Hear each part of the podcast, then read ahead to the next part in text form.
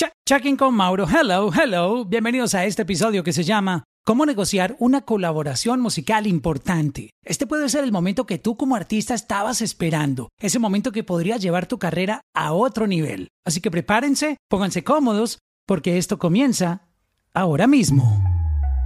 Check-in, check-in, con Mauro. Check-in, check-in, con Mauro. Check-in, check-in, con Mauro. Check-in.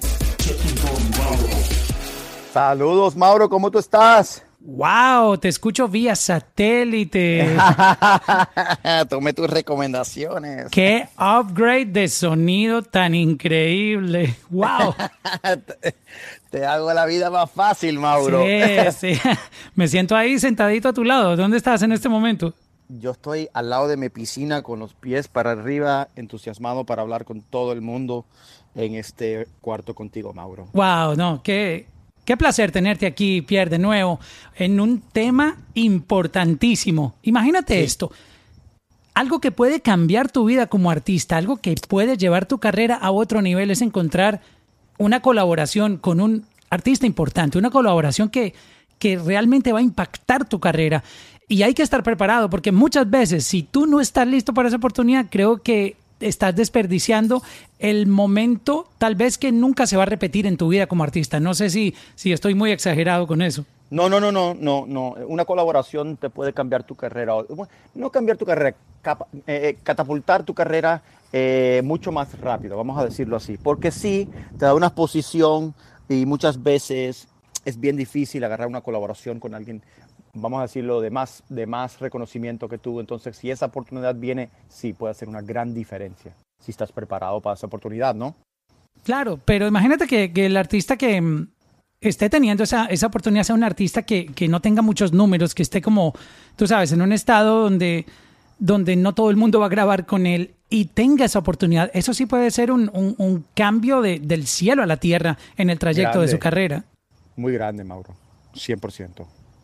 Pero hay que tener muchos puntos claros para poder estar ahí, porque ese momento llega cuando uno menos lo espera, porque uno cree que tiene que tener números y muchas veces no depende de números, sino porque un artista se enamoró de tu canción.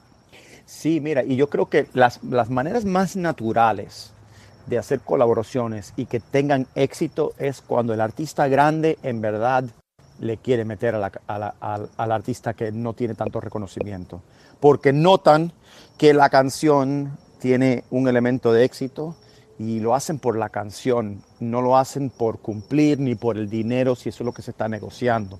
Y bueno, eso podemos entrar en tema luego, pero eh, o lo hacen por dinero o lo hacen porque les nace, lo quieren hacer y ahí es donde hace la diferencia y pasa, pasa todos los días. ¿Te parece si empezamos a tocar ese tema del dinero? Me parece muy importante porque Ahora que tú mencionas eso, yo recuerdo que en la época del reggaetón, cuando obviamente todos estos artistas como Wisin y Yandel, como este Joel y Randy, como Héctor y Tito, la época de Héctor el Father, eh, Arcángel en sus inicios, uno escuchaba mucho hablar de los famosos featurings, que hoy en día se les dicen colaboraciones, ya la palabra como featuring creo que quedó, es cosa de, de old school, ya es colaboración. Pero en esa época uno sí escuchaba hablar que eso costaba billete, o sea, y uno escuchaba, por ejemplo, no, mira, un featuring con un artista eh, A, o sea, los de arriba puede costar 30 mil dólares y uno con uno más o menos que está en crecimiento pero que tiene un fan base interesante puede costar 10, 15 mil y uno pues con uno que está empezando y tiene ahí un par de canciones interesantes en el mercado, 5 mil, de 5 mil a 10 mil. ¿Eso aún sigue pasando en, en la industria? Fíjate que no, no tanto como antes. Eh, y sí se puede cobrar un fee, el artista está en su derecho de cobrar un fee, y sea un adelanto contra las regalías o no. Eso depende del artista y el negocio que se le proponga, ¿no? Pero antes era más popular porque no habían tantas maneras de los featurings recuperar. No había el desarrollo de lo que es un sound exchange para regalías digitales no interactivos.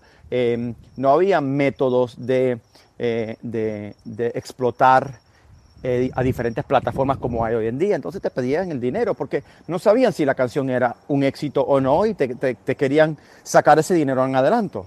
Eh, sean 30, 50 mil dólares o 3 mil dólares. Y era un negocio para muchos artistas.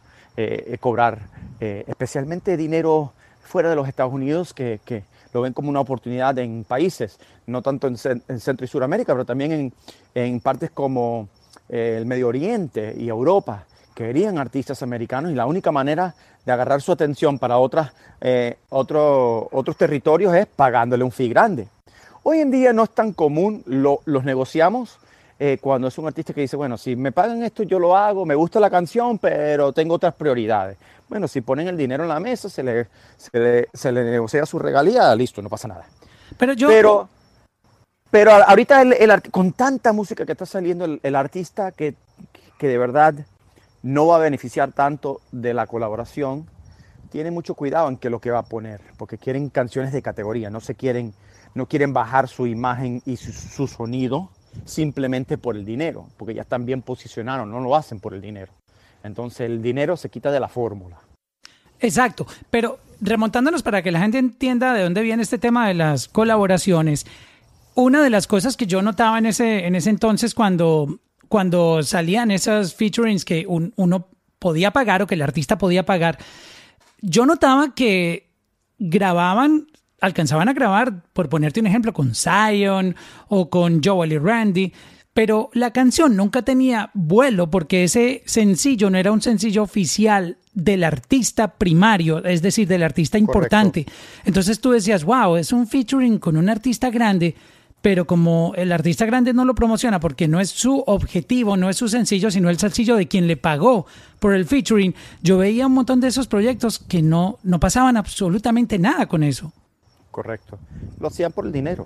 Y cuando lo hacen por el dinero no le prestan mucha atención a la calidad de la canción también.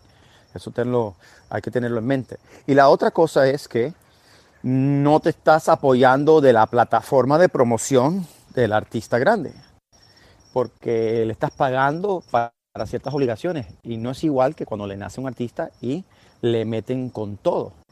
Eh, ¿me, me, me entiende? Entonces, y hay una diferencia grande hoy en día en lo que es un featuring y una colaboración de dos o tres artistas o más. Antes era un featuring y el featuring, que era el artista usualmente más grande, ¿no? Eh, no podías y todavía no puedes aprovecharte de las plataformas digitales de ellos. No entras en el algoritmo, por ejemplo, de Spotify.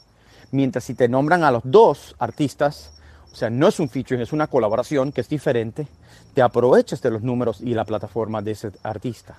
Entonces hay una diferencia grande en aprovechar esos números y llegarle a esa audiencia digitalmente, simplemente no categorizándolo como un feature, sino categoriz categorizándolo como un, una colaboración. Cuando ves este artista y este artista, en vez de este artista featuring este artista. Cuando es featuring, te lo quitan, te lo quitan del main artist feature. ¿ok? Entonces es otro tipo de posicionamiento en las plataformas versus cuando los combinas con colaboración. Y eso es algo que tienes que negociar y lo hago mucho, especialmente cuando un artista tiene una canción que le va bien, ya tienen un compromiso de sacar una, una colaboración, pero no quiere interrumpir en la promoción de su canción que va fuerte, piden que te lo pongan como feature para que no entre en conflicto con lo que están promocionando, porque en las plataformas digitales eh, se aprovechan de esa, de esa plataforma, si es una colaboración. Has tocado ahora sí un punto que tiene que ver con, con ya el presente de esas colaboraciones, que antes tenían ese, ese asunto de, que la canción no era apoyada por el artista, lo que se traduce con lo que tú acabas de contar, que es el, el famoso featuring. En el featuring, antes del featuring, como era en, en CD, pues tú veías a los dos artistas en la carátula y, para ti eso era como que la colaboración válida. Pero hoy en día con el streaming, tú lo acabas de mencionar y es un tema muy importante de, de, de incluir aquí. Y es que básicamente, si tú no estás como artista principal, es decir, si el tema no es puesto en los servicios de streaming como colaboración y se pone como featuring, pues tú no apareces ahí y no cuentan esos plays para ti, así tu nombre aparezca en eso. Entonces, Correcto. ahí es donde, donde no se negocia por, por pagar por el featuring, sino que se negocia en la inversión. ¿Eso ya cambiaría la inversión de, de marketing de ese track o cómo se Muchísimo. maneja hoy en día? Muchísimo. Imagínate tú una, una canción que tenga el posicionamiento de un artista grande en las plataformas digitales sin que el artista haga nada, simplemente porque entra en eh, como una canción de ese artista, versus si no entra como ese artista, le tienes que meter mucho más dinero para llegar a, a, a esas audiencias. Entonces, un punto sumamente importante de negociar y también no todos los artistas quieren entrar.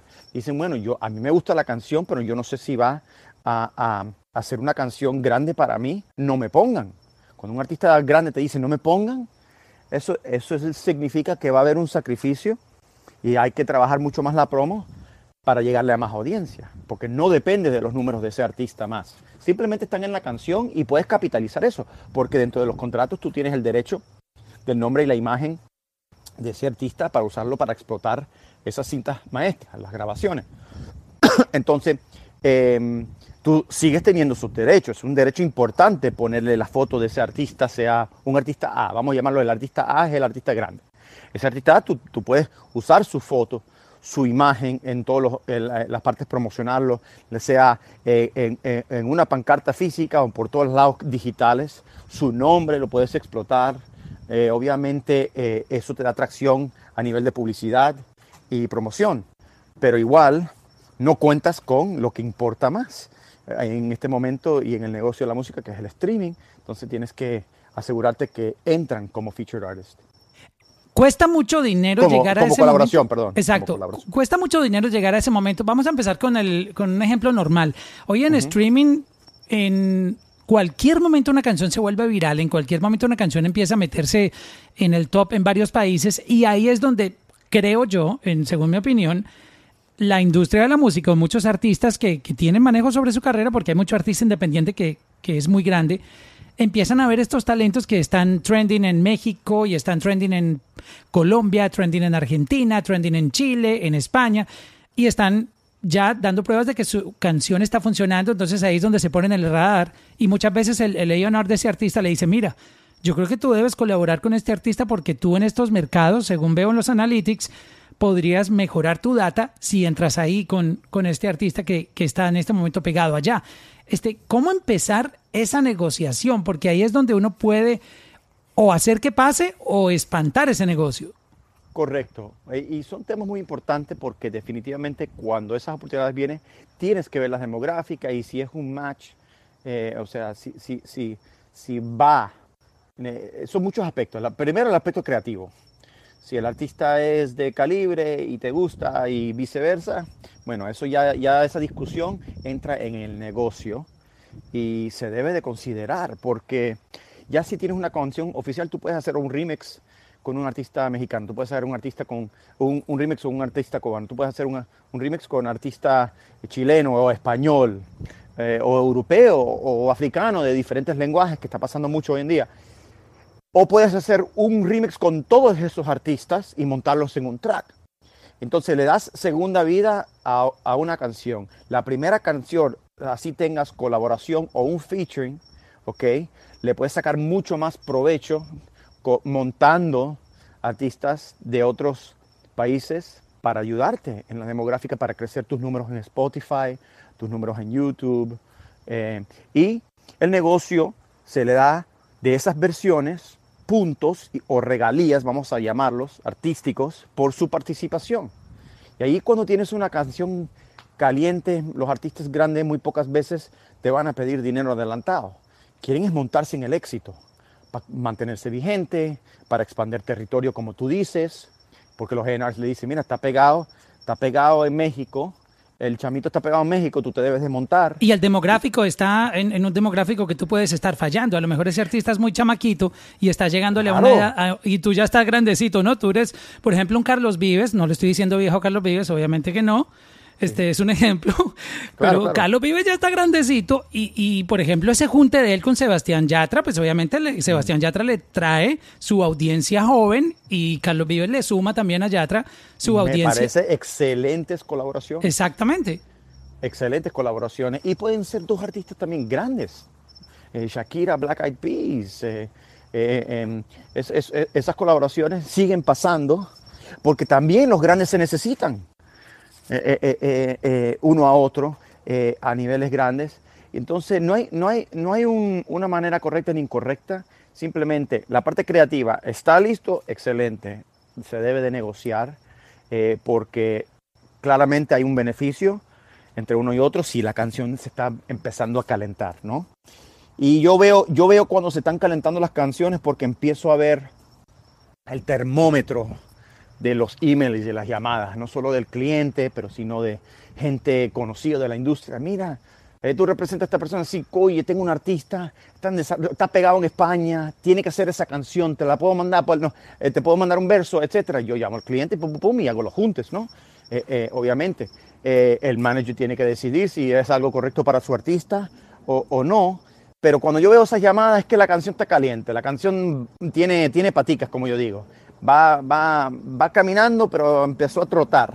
Y ahí las oportunidades tienes que tener un equipo para, para matar esas oportunidades, o por bien o por mal, porque si no se te puede ir uno grande. De ahí es donde viene la preparación del artista más pequeño en entender que esto es un negocio y que las oportunidades hay que tomarlas todas en serio. Porque tú le puedes decir no a un artista y esa canción puede explotar. Como, como, como pasó, haz- mira, hace unos años estaba, bueno, sigo representando a gente de zona, tenía una canción súper grande, Bailando, eh, que lo hicieron con Enrique Iglesias, fue un éxito, tuvimos, creo que, no sé, creo que tuvimos 51 semanas número uno, en, hicimos historia. Y está para dos billones ahora. Eh, sí, no, está en los billones en YouTube, en Spotify, en todo, en todo lado. Pero esa canción no era originalmente con Enrique Iglesias. Era gente de zona y de Semer Bueno. Enrique ni conocía a lo mejor ni a gente de zona. Entonces, esa oportunidad al principio no existía. Hasta que la canción agarró paticas y las paticas se convirtieron en trotes y esos trotes empezaron a correr por partes de Europa, etcétera. Y Enrique llamó a December, eh, la canción que me enseñaste hace unos meses, pásamela que me, voy- a montar. Y nace una de las canciones más grandes de la historia de la música latina. Eh, y- y- igual ha pasado con, con artistas como eh, Luis Fonsi y Bieber, que había una canción original. Cuando la canción ya va, agarrando un voz, ahí es que agarrarlas, aprovechar y hacer colaboraciones bien estratégicas, porque sí pueden explotar una canción. Definitivamente la canción con eh, Enrique explotó y la de eh, Justin Bieber explotó y fueron, fueron colaboraciones muy exitosas. Hay un negocio detrás de eso, las regalías. Eh, hay el negocio de si son diferentes disqueras, quién agarra el crédito por ese lanzamiento. Eso es importante para el market share de las disqueras. Cuando ah, negocian las licencias con todas esas plataformas grandes, ellos quieren la mayor market share para tener el poder de negociación con todo el mundo. Son todas cosas que se tienen que jugar en las colaboraciones que mucha gente no ve. Mucha gente no ve esas conversaciones que uno tiene entre el, abogado del artista A con el abogado del artista B, con el abogado de la disquera, con el abogado de la editora, y todos están negociando a su lado para que la colaboración salga y, y va a salir ayer. Entonces todo el mundo está corriendo y empujando un negocio para, para que funcione y muchas veces, la mayoría de las veces, se cierran sin problemas y tiene éxitos. Después muchas veces también hay problemitas, pero bueno, para eso, para eso hay un sistema de, de- de arreglo en, en términos de, de- esos disputos. Pero bueno, no, para no entrar en eso, hay mucho que considerar cuando se hace la colaboración entre la disquera y su market share, la regalía que le van a pagar al artista, que muchas veces la disquera quiere, si hay un fee de por medio, va a ser un adelanto o no, sobre la regalía artística, le van a dar un, publish, un, un porcentaje del publishing por esa nueva versión, porque ya existe una versión donde ese nuevo artista, eh, si no es compositor, no le pertenece. Entonces hay nuevas versiones, son derivados, adaptaciones e interpolaciones. Esos nombres se usan mucho en publishing. Entonces hay mucho que considerar en el negocio de la colaboración cuando viene esa oportunidad, cuando la canción tiene paticas y cuando empieza a desarrollarse en un éxito. Especialmente si eres un artista independiente que le está llegando esas oportunidades. Oye, Pierre, ¿te parece si te pongo un ejemplo, un ejemplo musical? A mí me gusta a veces eh, mostrar canciones con, con ejemplos y tú nos comentas lo que quieras sobre, sobre este caso en particular. Sí. Mira, esta canción que estoy sonando aquí es una canción que es del año 2013 aproximadamente por allá, no mucho antes, 2008.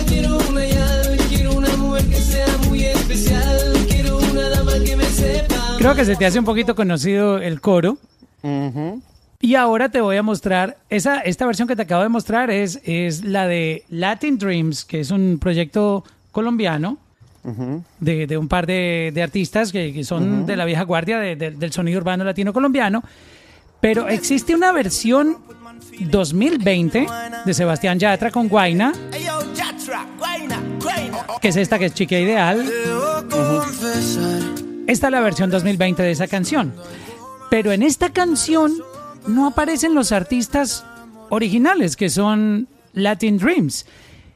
Obviamente, yo sé que hubo un negocio con la canción, pero aquí el artista original no aparece, aunque estamos hablando de una canción que tiene aproximadamente unos 12 años, más o menos 13 años, y, que, y que obviamente los artistas originales, pues no, digamos lo que no tienen como que eh, la carrera al mismo nivel que la tiene Sebastián Yatra y Guaina. Y se dio, un, y se dio un negocio donde no salen los artistas Correcto. originales. Es como si alguien grabara, eh, por ponerte un ejemplo, si alguien grabara eh, Ginza de J Balvin en el 2030, pero no sale J Balvin Correcto. en la canción, pero es, un, es un- un- una canción oficial. ¿Cómo es este negocio? ¿Cómo se dan estas cosas? Mira, es importante que entiendan en la audiencia eh, que hay dos negocios paralelos, ¿no? Van conjuntos, pero son separados. Es la parte editorial de la composición y la parte artística. Es posible, bueno, 100% a- aclaran los derechos de la composición. No tiene nada que ver con la interpretación de la versión original del 2013, creo que me dijiste. Es como 2008, si no estoy mal, la canción Bueno, eh, original, Sí, por ahí. La, la versión anterior. Entonces, ese artista, si es compositor en esa canción, él tiene participación en la nueva, porque él le tiene que dar permiso, o los compositores le tienen que dar permiso a la nueva versión para sacarlo. Se llama, o lo que es una interpolación. Eh, ya te está interpolando una versión original previa. Entonces, es posible que esos artistas eran compositores. Muchas veces, especialmente en los años anteriores, los artistas no tenían participación en la composición si no hicieron la composición. Entonces, a lo mejor tienen cero de la nueva versión, pero los compositores sí se llevan su, su porcentaje. Negocian una nueva, un nuevo split con, lo- con la nueva versión y muchas veces si tienen poder se llevan todo o la mayoría. Mira, yo te- tenía una canción, esto es público, entonces lo pueden ver en los registros, por eso te lo comento, em, de eh, Jason Derulo, tenía una canción muy grande eh, que hizo mi cliente, eh, fue un exitazo, pero tenía tres interpolaciones. Déjame ver si me acuerdo cuál era.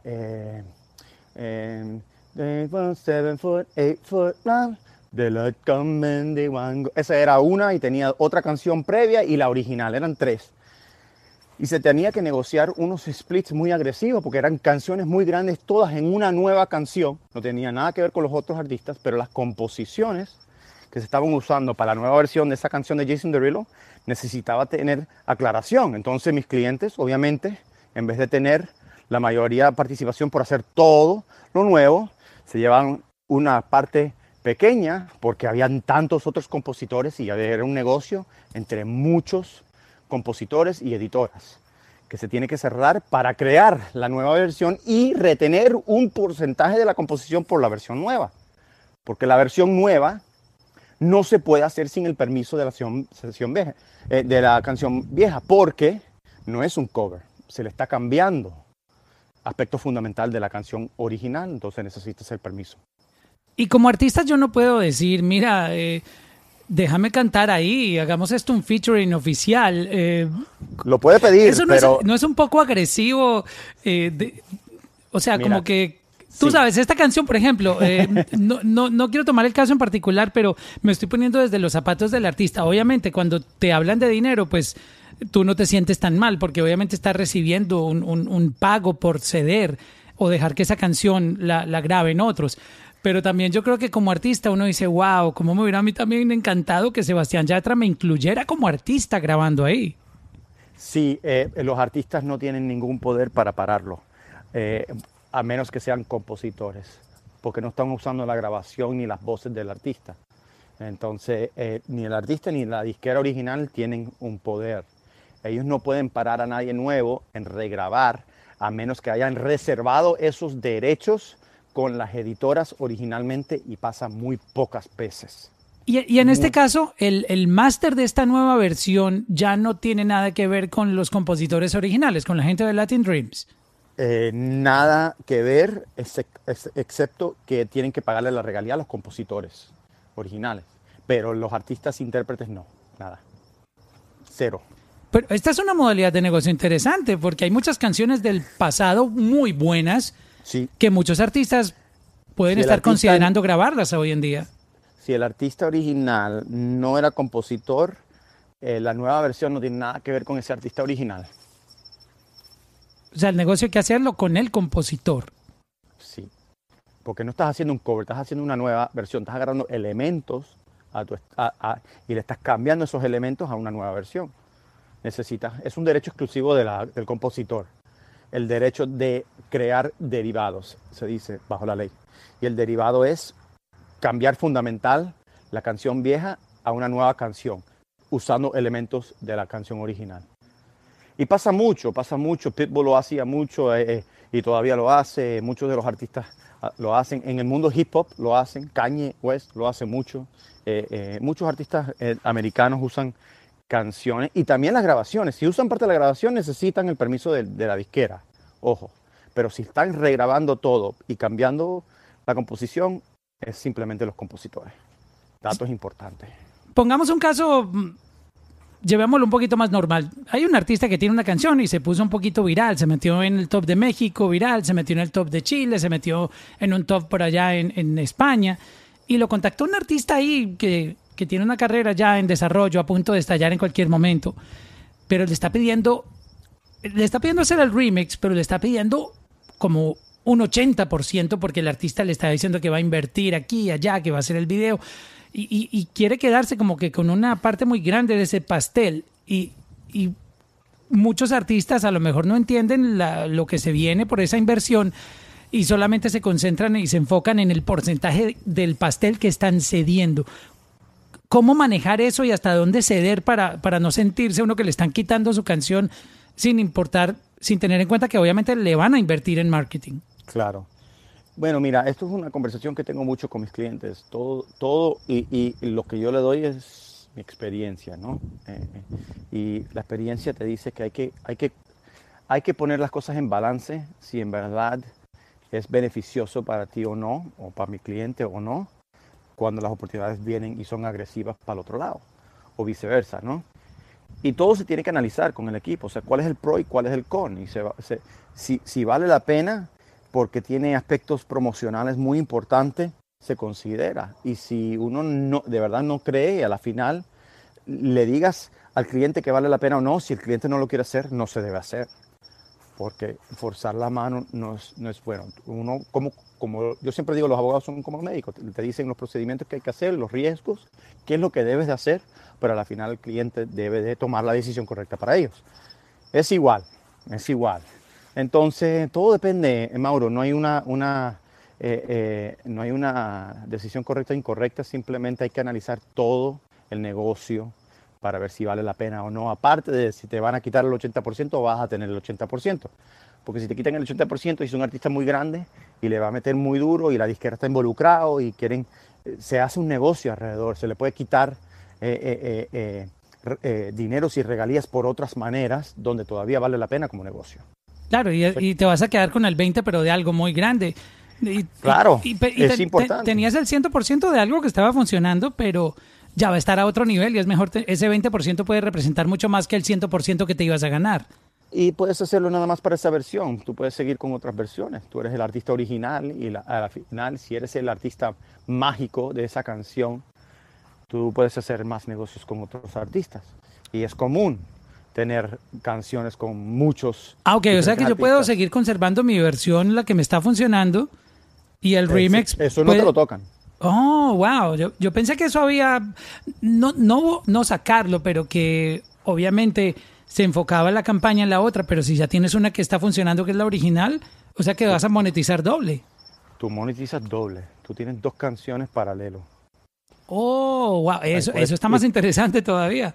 Claro, entonces tú estás ganando menos de otra versión. ¿En qué situaciones no es bueno aceptar el, el negocio? Ponme uno de esos ejemplos donde uno definitivamente le tiene que decir no por mucho que quiera a, ese tipo de, negociaciones para una colaboración importante.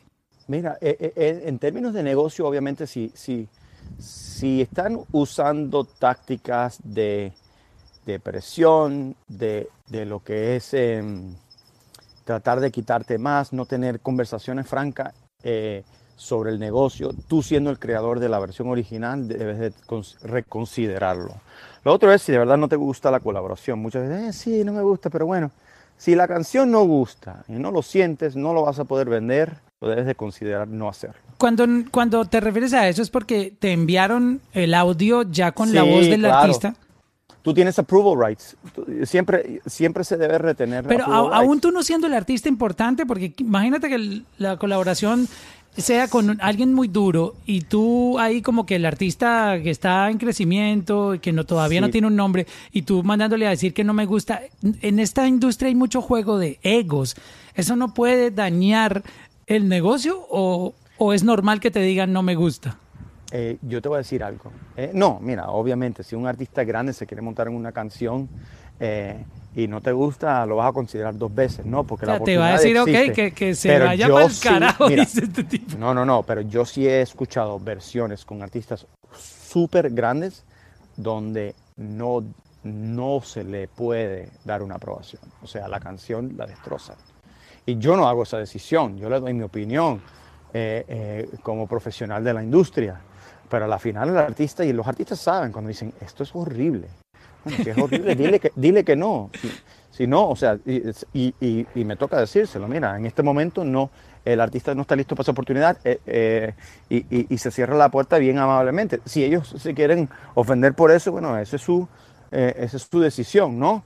Pero tú Bueno, no si- puedes si, alguien se hacer ofende, si alguien se ofende por eso, yo creo que es mejor ni colaborar porque eh, ¡Claro! pues, ya, ya está lidiando con una persona que no es persona, sino con un ego ahí flotando en el, en el Y- aire. Y, y eso es, eh, ahí es donde tú te das de cuenta que hay banderas rojas y hay gente aprovechándose de los momentos y le tienes que decir que no. Y no hay nada malo con eso, no hay nada malo con eso. Vendrán más. Si te está llamando por esto, por esta canción, es por algo. E- Es un buen punto. A la gente que está aquí, por favor hagan screenshot, compartan, taguen a arroba red, Car- Red Carpet Low, arroba Mauro Londono, nos taguean ahí en Instagram para darles repost. Vayan preparando las preguntas que ya venimos con sus preguntas para Pierre. Por ahí tuve el sábado un test ahí de unas preguntas con unos artistas. Espero que, que lleguen por aquí, porque había unos casos bien interesantes de artistas precisamente con este tema de, de las colaboraciones importantes. Sí. y en este tema de, de- de las colaboraciones, cuando yo estoy solo y no tengo un equipo, hay mucho artista que es multitasking, él mismo es su manager, es su relacionista público, es su productor, es su, él es el Sí. cantante, el compositor, y quiere negociar eso por su lado. ¿Cuál es la manera correcta? ¿No cree que eso es un asunto que tú tienes que buscar una ayuda legal para poder entender en qué te estás metiendo? Tienes que, no hay otra. Tienes que. Hay muchos aspectos de legales, de, regalías, de experiencia. No, no debes de dejar una oportunidad irse o negociarla mal por no tener representación legal. Tienes que tener, todo el mundo, en cualquier país del mundo puede buscar un abogado con conocimiento en el entretenimiento eh, eh, para ayudarlo de una manera u otra. Eh, yo- y, yo entiendo que muchas veces los recursos no, no dan, pero siempre hay alguien eh, que está dispuesto a ayudar en ciertas circunstancias y no sería eh, tu mejor interés no intentar de buscar representación para ayudarte. Como cualquier profesional, si tienes que pagar impuestos, vas para un contador, obvio. Si tienes una, una enfermedad, vas para un médico. Si, si tienes un tema legal sobre tu propiedad intelectual, tienes que ir a un abogado. O sea, si quieres comprar una casa, tienes que ir a un, un abogado. Si quieres, si tienes, todo, todo tiene su propósito. Porque estamos en la música, no nos podemos eh, eh, ser, no podemos ser ciegos, ¿ok? Por la pasión a la música en lo que es el negocio de la música. Porque tú no tienes pasión para los impuestos y tienes que ir para un contador de todas maneras. pues quítale a la pasión a la música para ir hacer el negocio de la música. Y eso es protegerte y ir a- a- y crecer un equipo y preguntar y buscar ayuda para este tipo de negocios si tienes esas oportunidades. No lo vas a poder hacer solo, no, no lo debes de hacer solo. Y no te digo que muchas veces toca hacerlo solo. Claro, yo entiendo, yo entiendo las circunstancias de todo el mundo es diferente, pero eh, no, es tu, no es en tu interés no intentar y buscar representación legal. Y, y otro asunto, Pierre, es, me estoy poniendo como en, en el momento de que contactan al artista y a lo mejor, ¿quién, quién contacta normalmente para eso? ¿Un abogado? Un, un- ¿Qué persona de un artista que esté organizado contacta para un featuring? Mira, muchas veces y más y más pasa entre los artistas en la parte creativa. Tengo una canción. Lo que Pero, pero es eso escala en algún momento a, a- a una parte legal, ¿no? No, eh, inmediatamente cuando hay un interés escala a la parte legal. Mira, me llegó esto y esto me, llega todos los días. Me, me llegó esta oportunidad, creo que lo voy a considerar eh, listo. Eh, a mí me pasan el nombre del manager o el número del, del abogado y yo me comunico y empezamos el negocio. Mientras la parte creativa va creando, yo siempre reservo derechos, obviamente, de aprobaciones. A la final la ley te protege en la protección, pero igual uno reserva esos derechos y si se cierra el negocio, negocio se sale bajo las condiciones del negocio. Y si no se cierra el negocio o no le gusta la versión al cliente, se le dice que no, no entra, que no va a proceder el negocio. Y yo me estoy poniendo del lado de- del artista que le empiezan a tocar esos temas de contratos que no comprende y empieza a preguntar, mira, explícame qué quiere decir esto. Yo creo que ese es el peor momento de ese featuring, porque ¿qué van a pensar de ti tú preguntando por términos legales, metiéndote en asuntos que tú no conoces? Eh, yo creo que tu imagen como artista ahí empieza a deteriorarse frente a ellos porque van a decir, pero este tipo cómo, cómo viene a negociar algo cu- cuando ni siquiera entiende qué está negociando. Es muy, muy malo para la imagen y la organización si vas a entrar en las ligas grandes, porque saben que no van a poder cerrar el negocio. El que sabe, sabe. A menos que agarres el papel y se lo firmes de una y te ponen la presión y ahí es donde se aprovechan de ti. Por eso es que no puedes hacerlo. Eh, y mire, yo he, yo, he, yo he visto hasta artistas crear emails con nombres ficticios diciendo que son el manager, pero te voy a decir algo, es lo que estás haciendo es enterrándote más, porque O es sea, fácil. tiene una cuenta aparte Sí, con eh, se yo- pone otro yo- nombre y el manager. A mí me han llegado situaciones así y en verdad, yo lo bueno, yo siempre digo que lo he visto todo, pero O en sea, que verdad te- todo- terminan todos los días me sorprende. Terminan firmando documentos a nombre de una persona que no existe. No, no, no, ellos, ellos cierran el negocio como el manager, pero es el artista detrás del email o eh, eh, posando como un representante. Por eso, pero y, de- ¿quién- y quién es? después, no, se lo paso a mi cliente y el cliente firma, pero es ellos. Ok, ok. No es recomendable, señores. No es recomendable para nada. Es, es, no, es, no, es algo, no es algo que se debe hacer porque a la final eh, te está, you're cheating yourself. ¿no? En, en español se Te estás dice, engañando eh, a ti mismo. te estás engañando a ti mismo, a nadie más. Entonces hay que hacer las cosas bien. Si quieres, mira, mira, el- la frustración más grande de los artistas hoy en día es que es que no han llegado al éxito, que no tenían éxito, pero parte de eso es entender que necesitan equipo y gente, zapatero sus zapatos, que los ayude en los diferentes aspectos del negocio. Por eso que tienen que entender cuáles son los diferentes aspectos del negocio, qué hace el manager, qué hace el productor, qué hace el compositor, qué hace el artista, qué hace el record label, qué hace el que te hace la promoción, quién es el que te hace las redes sociales. Todo esto, si tú entiendes, vas buscando a la gente que te ayude de una manera u otra. Ah, Muchas veces es el veci- un niño que es el vecino, que es un crack en la computadora que tú necesitas. No necesitas ser la compañía, la agencia que maneja las redes de los artistas grandes. Lo que necesitas es alguien que sea bueno para ti. Lo mismo con los abogados, con los managers, y vas consiguiendo. Porque si tú, lo quieres hacer todo tú, y yo sé que es, es fácil decirlo y difícil conseguirlo, yo entiendo eso. Pero si no lo tienes presente y no lo visualizas, nunca lo vas a llegar a tener. Exacto. Y ahora viene un- una parte que yo pienso que es muy complicada de tomar la decisión. Si en mis analytics la canción sigue como un cohete subiendo y yo veo que todos los días llegan más followers a mi cuenta de Spotify, llegan más plays a mi uh, Apple for Artists, Apple Music for Artists, miro en, Deezer for Artists, miro en Amazon for Artists y, y por todo lado está rompiendo mi canción, pero tengo la presión de, del equipo de ese artista que quiere colaborar conmigo, pero algo por dentro a mí me dice que yo la voy a romper solo, que, que esa canción en cualquier momento va a estallar sola y, y por fin mi nombre como artista va a ser reconocido en muchos países. Yo creería en ese momento que uno tiene que darle mucha mente a eso porque podrías estar también tú este, desperdiciando un momento donde tú vas a brillar solo y colaborar con otro también a veces te quita un poquito ese brillo. O sea, las colaboraciones a veces funcionan para ti como artista nuevo, pero al mismo tiempo a veces no funcionan porque el artista puede ser tan reconocido con el que grabas que se chupa todo el, el, show de la, de la canción y tú como el, el, desconocido pues terminas ahí como, como simplemente aportándole un buen contenido, pero tu imagen no, no obtuvo el resultado que pudo haber obtenido si tú dejaras que esa canción siguiera volando sola contigo, así como Correcto. estabas trabajando. Entonces yo creo que, yo creería que este es el momento más complicado de, de decidir si hacer o no esa colaboración. Mira, te puede matar la canción, te puede matar la canción, pero eh, si vas como un cohete, yo siempre digo, si, si, no está roto, no lo arregle. Si no está roto, no lo arregle. Sí, pero acuérdate que mucha gente no entiende y dice, oh, pero es que es, es este artista con este nombre, yo no puedo, porque mucha gente tiene la, la mentalidad de que el éxito de muchas carreras de artistas es porque colaboraron con, pero lo que pasa es que cada colaboración no. tiene un caso en particular y es que realmente sí. fue la canción muy buena, fue la canción, ni siquiera los artistas, fue la canción. La canción es Exacto. todo. La canción es todo, todo. No hay más grande que la canción. No hay artista. Si la canción es grande, va a ser grande solo. Pero también tienes que entender si el, cohete tuyo es pequeño o grande, ¿no?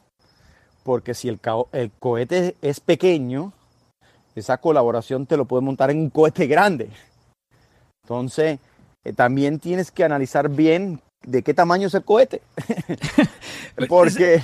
En mi caso, yo no, yo no la, yo no colaboraría. Si yo, si yo siento y algo me dice adentro que esa canción está volando solita, y obviamente yo sé que si uno graba con el otro, a lo mejor los números crecen un poco más, pero es que acuérdate que los artistas a veces tienen un solo chance con una canción para brillar solos. Y imagínate que tú pierdas esa oportunidad de brillar solo y esté empañada con esa colaboración. Si no estás roto, no lo arregle. Y, y, entonces a ti cuando te toque cantar la canción siempre se va a sentir como el vacío. Ah, no, no colaboró tal persona con él porque entonces cantó su mitad. Entonces yo no sé, pero yo, yo creo que a veces un como artista se la tiene que jugar en ese momento, o sea, en este caso en particular. Sí, mira, y pasa mucho, pasa mucho también con compositores que son artistas, eh, los singer-songwriters, ¿no? Que, que son muy exitosos en composición, pero cuando le agarran una canción que ellos sienten que ellos pueden cantar y los puede ayudar en su carrera, no la comparten, le dicen que no y la reservan para el momento correcto. Eso pasa mucho. Eh, y esas son conversaciones también muy delicadas cuando te dicen, bueno, es que me la agarró artista A, uno de los artistas más grandes del género, pero yo no le quiero dar esa canción. Esa canción es para mí. Te voy a poner un ejemplo. Ajá. Imagínate que Elvis Crespo hubiera hecho esto con suavemente. Se estaría colgando de ya sabemos dónde. Bueno, eh, yo represento a Luis Crespo y ah, puedo, ah, mira eso. No, no, no, te puedo decir Aquí mucho. todos los, arti no, todos los artistas que uno menciona aquí, tú los representas, mi hermano. No te puedo, no te puedo, no, no te puedo decir, pero Elvis Crespo es un, es un genio creativo. Me, me, encantaría hacer un, un, room algún día con, con Elvis Crespo. Dale. Oye, él, él me contó en, en, una, en una entrevista, en un podcast, que, que es esa sola canción, él se pudo haber retirado hace años me dijo eso. O sea, me dijo, sí, sí, yo canto porque, porque, porque, pero yo me puedo retirar. Esa canción me, da, me dio el retiro hace mucho tiempo. Sí, mira, una canción te, te cambia la vida. Es lo que haces después con esa canción. Lo que pasa es que Elvis es un tipo muy talentoso, o sea, muy talentoso. Si ves lo que, lo que se hizo con, con el DJ de Oro y él, eh, tú dices, wow, ¿qué hace un artista como Luis Crespo en una canción electrónica? Eh, y es, es un artista tan versátil, con mucho talento. Entonces, eh, después de ese éxito, sí, tal vez se podía retirar, pero, pero sigue vigente después de tantos años Claro que porque, sí. porque eh, eh, sabe que tiene que continuar el trabajo para mantenerse eh, en el negocio, porque si no te pasa el negocio rápido. Claro. Mauro. Y otro caso, Mariah Carey, ¿qué tal que ella hubiera grabado esa una colaboración con All I Want for Christmas Is You? Y ella, esa mujer vive de esa canción. Sí, bueno, esa canción, creo que hay dos compositores nada más en esa canción, ella y un, y un, y un, y un señor. Esa canción todos los años, yo siempre le digo a todos los clientes, hagan canciones de Navidad que todos los años, así sean cuatro pesos o cuatro millones, todos los años te va a dar, ¿no? Claro que sí. Eh, pero sí, mira, eh, mira, cuando es un artista como Mariah, tú no necesitas a nadie. A nadie. Pero cuando la canción salió no se sabía qué iba a pasar con ella. Ese es el punto que yo voy. Que Sí. 25 años después la canción fue número uno. Entonces, Sí, sí, sí. eh, el punto que yo estoy tratando en este momento es esa canción que tú tienes ahí, la duda de si hacer o no la colaboración, y estás viendo que parece que está funcionando y que crece, podría ser tu suavemente, podría ser tu All I Want for Christmas is You, podría ser tu Feliz Navidad de José Feliciano, Y le podría... puede pasar a cualquiera. Y Exacto. le puede pasar, si le pasaron a ellos, imagínate. ellos Por eso, y si tú, eh, y, y si tú colaboras, comenzando. y si tú colaboras, tú pierdes ese brillo, es, es lo que yo pienso. Sí, mira, si la canción va bien y está en un cohete, te estoy de acuerdo. Pero muchas, mira, tú no sabes cuántas canciones increíbles yo he escuchado que no caminan porque no, no era, la- la- las estrellas, las, est- las estrellas no alineaban. Eh, eh, entonces, es que eh, el elemento de musical Wow, este tiene- este es de esos tiene momentos- un factor X. Esos momentos ingratos de la industria de la música son esos, que Ah, hay tan no, música eso- tan buena que no vuela y uno no entiende por qué.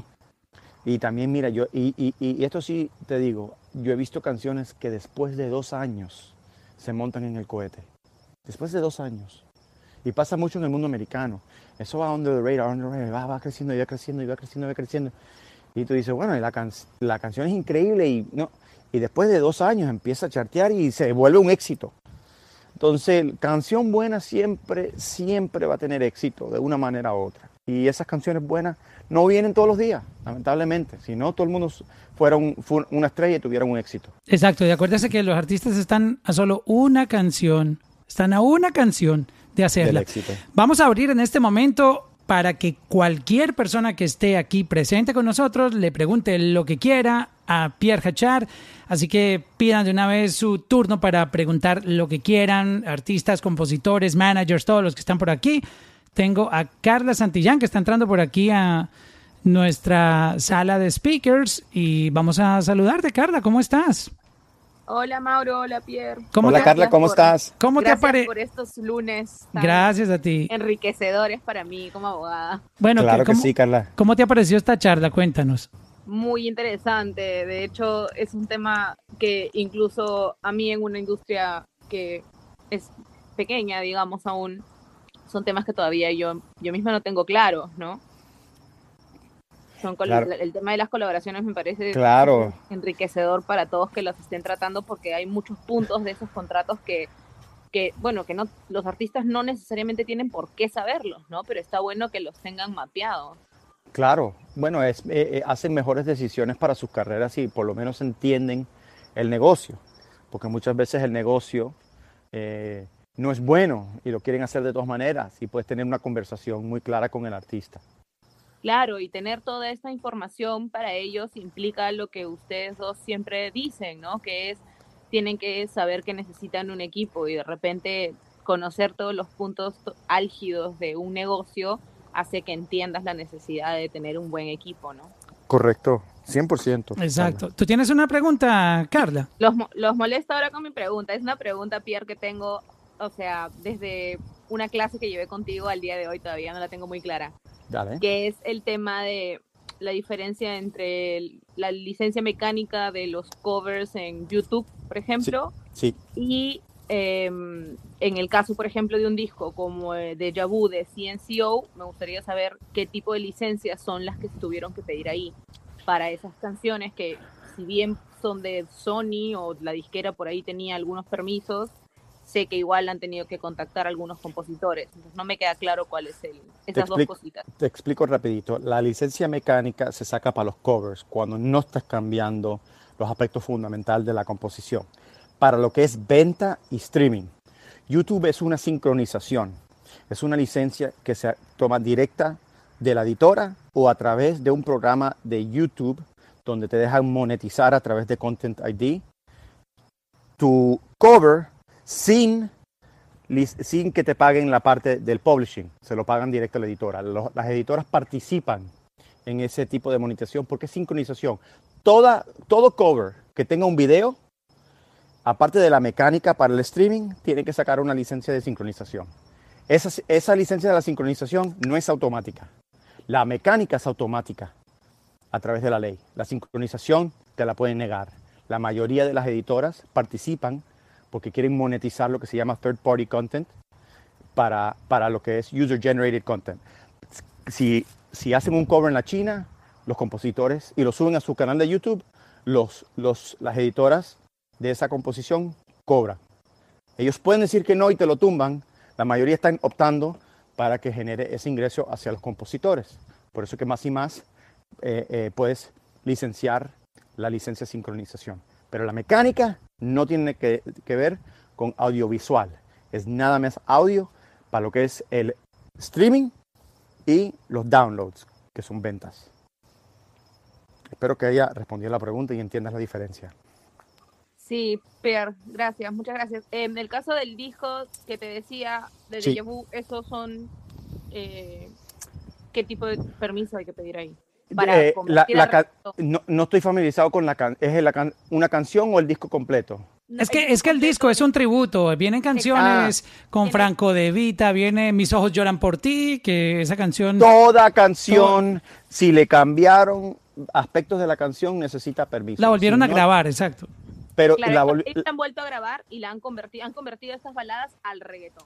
No, bueno, el género no importa. ¿Cambiaron los versos y los coros? ¿O son iguales al, al- No, son iguales. cualquier género. Son iguales. Entonces es una licencia mecánica eh, y Spotify se lo paga a Harry Fox y los compositores reciben su porción del dinero y las sociedades de autores por todo el mundo recolectan la mecánica y es por tasa. La sincronización para los videos y en YouTube, ellos piden un permiso específicamente de cada editora y obviamente como es un proyecto de Sony, saben que tiene un respaldo y le dieron, si, hicieron videos para eso, le dan las licencias y las editoras cobren su porcentaje de cada stream de video en YouTube. Pero la mecánica es automático si no le cambian los aspectos fundamentales, si es un cover. Puede ser género reggaetón, puede ser banda, puede ser cualquier género. El género no cambia la canción.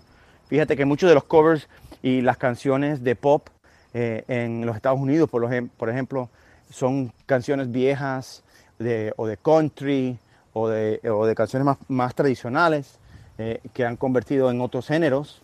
No importa el género, si la melodía es igual y la lírica, lírica es igual, tú lo puedes cantar en reggaetón, es un cover.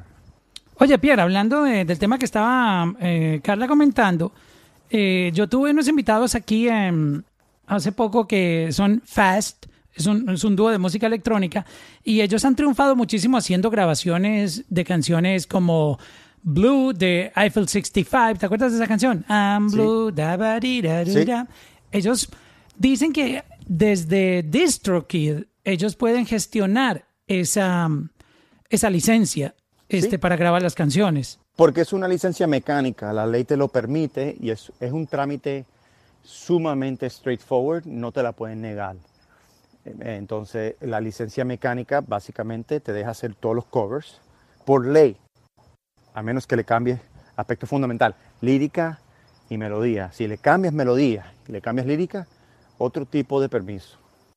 Ok, vamos con nuestra siguiente pregunta. Next question. I think that, uh, we have uh, Alex Quinn. Do you speak Spanish, Alex? Sí. Ah, Sí, como, sí. como me mandaste un mensaje en inglés por el DM de Instagram, yo dije, este tipo me va a poner a sudar aquí hablando en inglés a mí, pero a mí no me da miedo. Yo le meto. No, Alex, pero- ¿cómo estás? ¿Cómo estamos, Pierre? ¿Bien o qué? Todo bien, todo bien, Alex. ¿Cómo te encuentras? Mi hermano, muy bien. Muy curioso con un tema y pues quería saber qué pensaban ustedes. Eh, el tema del Flow Coin con los NFT. Sí. No se imagina Eh, lo que estamos planeando. Ay, prepárate. El futuro de la. Que, que se tenga el futuro de la música con lo Te que voy a tener que dar la respuesta el lunes que viene. El lunes que viene, Mauro. Pero claro que sí. El lunes Estamos que. haciendo un- Hágale. Alex, un el- clubhouse sobre NFTs. ¿a ti te gusta y- ese tema, Alex? Sí, sí, bastante. Estoy, me estado informando bastante y yo, yo, yo hago mercadeo, pero estoy en todo lo de la música. No estoy metido en el negocio, pero entiendo y me gusta. Y estoy viendo las posibilidades con NFTs, con smart contracts para, para la música y estoy viendo cambios grandes y me interesa mucho. Estoy muy metido en eso y me encanta el tema. Es el futuro de la música en varios aspectos, visuales y de, de audio. Eh, en la semana que viene hablamos sobre el tema. Breve. Duro. Gracias, Alex. Thank you, bro. Thank you, guys. No, thank you, my bro. Wow, eso de NFTs va a estar durísimo. Alex, no te pierdas esa charla porque estamos preparando un- un- una charla y, y el, el futuro llegó. O sea, Ya está aquí. ah, es increíble. Haciendo una pausa con este tema, yo recuerdo cuando llegó el CD. Wow, como que Dios llegó el futuro, la- me tocó el CD. Luego aparece el minidisc. Yo, yo, yo llegué a tener 500 minidisc porque, No way, bro. Porque pensé que el, que, el, que el CD iba a desaparecer y compré 500 minidiscos y empecé a pasar toda mi música para ahí. Luego el minidisco me tocó botarlo a la basura porque no progresó. Aparece el MP3 y empecé a llenar mis discos duros de, de música. Yo perdí horas y días armándome unos carpetas de música. Bueno, me quedé con una muy interesante que fue el top 100 de, de Billboard por año. Pierre, si quieres la copia te la paso. Uf, tengo, yeah. tengo desde los 70s hasta el, do- hasta el 2008 o 2009 más o menos el top 100 de cada año de Billboard en, en disco duro. Y entonces Wow. llegó el, luego llegó el streaming y yo- entonces quedó archivado el MP3, ya no se usa para nada. Y hay un playlist con los top 100 de, de- Es- y de ya hay un todos los play, años. exacto, ya hay un playlist. Bueno, yo lo guardo para el fin del mundo. En algún momento va a pasar. Llegó una pandemia, Dios no lo quiera. Oh my God. ¿Qué tal que el internet se acabe en algún momento por un año? Yo qué sé, yo estoy preparado para el fin del mundo con mi disco duro. Y, y entonces, cuando pensábamos que Spotify, Apple Music, ah, Amazon Music, Deezer, ya como que la música ya no tenía más a dónde escalar, aparece NFTs. O sea, entonces como que cada, cada cosa que llega a la industria permanece un tiempo, pero luego aparece otra. ¿Cuál será el Oculus. futuro de la música? Wow. Ocu- ¿Ya vieron lo de Oculus Events? No, what's going on with that? Eh, Oculus básicamente tiene un programa que ya van a sacar y, y básicamente son conciertos dentro del Oculus. Y nosotros nos Ah, ok, para verlos con las gafas eh, como si estuvieras Sí, ahí sí, presente En, el, en el evento. Y, y sí, imagínate eso con Flowcoin. Entonces, to- o sea, eso, eso va a ser una locura. Sí, yo creo que en temas, eh, para no entrar en detalle con, con la audiencia si no están preparados para hablar de NFTs, lo más importante aquí es que vas a poder controlar tu música, los derechos que se pasan, la retención de ciertas regalías y todo es automático. Empiezas, apretas un botón, la transferencia pasa, sea eh, audio, sea visual, sea mezcla, sea merch, lo que sea, digital, obvio. Y es automático y la retención de regalías es automático y todo lo puedes eh, eh, manejar a través de cryptocurrency y tiene un valor donde puede crecer en el futuro. Entonces le da un aggregated value to the royalty you get because you're receiving currency that's going to appreciate. There's so many aspects of it, but the beautiful thing about it, lo más bello es automático, reserva ciertos derechos de regalía a futuro o puedes vender esos derechos en una manera directo a otra persona sin intermediarios. Va a cambiar los aspectos fundamentales del negocio, Sí, en mi opinión. Este lunes vamos a hablar del futuro de la música. El mundo está cambiando. Yo sé que muchas, muchas personas que son de esta nueva generación entraron en el mundo conociendo los servicios de streaming, pero eh, nosotros que venimos un poquito de una generación atrás, nos tocó ver cómo cambiaron muchas cosas del- de las ventas de CDs al MP3, luego el streaming, etcétera. Entonces, esto que, que estamos comentando del, del NFTs, eh, ya, Yo ya empecé está. por cassette, yo empecé por cassette. Oh, claro, Mauro. exacto, con casete. está mostrando que viene un cambio durísimo y es bueno que se preparen para eso. Eh, Pierre, la canción de, de Guaina con Sebastián Yatra, la versión original, es del año 2003. Imagínate que tú con una canción que sacaste en el 2003 te llamen en el 2020 para hacer un negocio. Sí, eso pasa con muchos éxitos. Del Y la- y 2003. muchos éxitos. Wow. Muchos éxitos. Eh, y en el hip hop te los buscan de los 70, de los 80. Oiga, pero aquí está Donny Caballero, que me, fue el que me escribió. Donny, gracias, un parcero, cantante además, pero no lo veo. Estoy tratando de encontrarlo aquí en el público para que hable, porque él, él conoce el caso de la canción. Parece que se salió, pero lo, lo- le voy a escribir aquí que se meta. Este, tenemos, Alex, gracias por participar y estamos pendientes contigo el, el lunes para que no te pierdas la charla. Eh, Juve, Junior, ¿cómo estás? Hey, Juve. Hola, ¿qué tal? ¿Cómo están? Saludos, ¿Qué tal, Juve. Mauro? ¿Cómo estás? ¿Qué más, Pierre? Te habla, te habla Juve. Soy, soy de Colombia, de casualidad. Soy de la ciudad de Cartagena. Soy abogado en Derecho del Entretenimiento. Y de la ciudad de Cartagena también son los Latin Dreams, los chicos de los que están hablando. Exacto, míos, cartageneros. Claro, igual que Donny también es cartagenero, vecino, vecino del barrio. Wow. ¿Qué pregunta tienes para Pierre? Entonces, bueno, tenía una pregunta porque yo estoy empezando en todo esto del derecho del entretenimiento, apenas tengo 24 años, acabo de terminar mi carrera eh, y he, he hecho diplomados con, con relación al music business y todas estas cosas. Y antes que todo quería agradecerle mucho a, a Pierre, admiración total por, por todo lo que hace, por Muchas cómo gracias, protege de, de los autores más que todo, porque en la industria si bien muchas veces se, se, se cuidan mucho lo que son los derechos de los intérpretes o de los ejecutantes, al autor se le, se le vulneran demasiados derechos y se olvidan en el tiempo. Entonces, 100%. para eso están los Gracias, buenos abogados para, para defender los derechos de los artistas. Claro. Eh, también quería decirle que estoy siempre pendiente ahí a todo y que tal vez voy a iniciar un curso con él.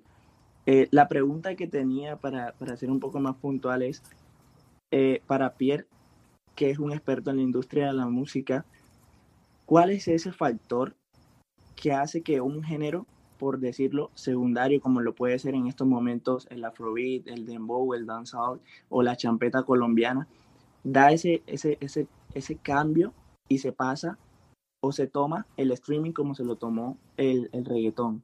Se toma el mainstream, perdón, como se lo tomó el reggaetón. ¿Cuál crees tú que es ese factor que genera ese cambio de un género secundario a llevarse toda Yo- la sala principal? Yo creo mucho en los movimientos, Juve. Y esto es algo eh, que mucha gente va a tener diferentes opiniones, pero yo creo que eh, los movimientos musicales vienen con una fuerza, un movimiento de cultura bien fuerte, como vino el reggaetón de muchos años. Y depende de, primero, una canción que destaque que vaya internacional dentro de ese género y que todo el mundo dentro del movimiento se monte. Muchas veces en los movimientos no quieren comercializar su música porque creen que le van a dar la espalda a su movimiento. Pero si quieren que sea mainstream, hay que confrontar el éxito internacional y hacerlo, hacerlo comercial para que tenga un impacto y sea un género. Y toma años, eso toma años. Yo lo he visto mucho eh, eh, y el reggaetón tuvo su tiempo y después se, fue un poco y regresó porque se mantuvieron ahí. El movimiento de la calle de reggaetón se mantuvo. Eh, eh, eh. Y dentro de esos géneros hay movimientos, el movimiento cubano de hace unos años, el movimiento colombiano, esos sonidos, Chile tiene un movimiento, en Colombia estamos viviendo un movimiento de la guaracha que también se está empujando, pero en verdad es, es el movimiento tiene que mantenerse fuerte y los jugadores duros del género underground que destaquen con una canción que todo el mundo apoye ese, eso. Y ahí se va convirtiendo en algo. Y la gente a la final van a determinar si les gusta o no. Y ahí es donde se mantiene. Si hay un mercado para la música del nuevo género se va a convertir en el nuevo género. Y pasa tiene ciclos. En todo tipo de música en el rock en el pop en el country en el reggaetón en el latino en, en cualquier género tiene, tiene ciclos no pero esos ciclos eh, lo apoya un movimiento y el consumidor que diga, me gusta, quiero escuchar más, y los artistas están allí para darle la, a la demanda.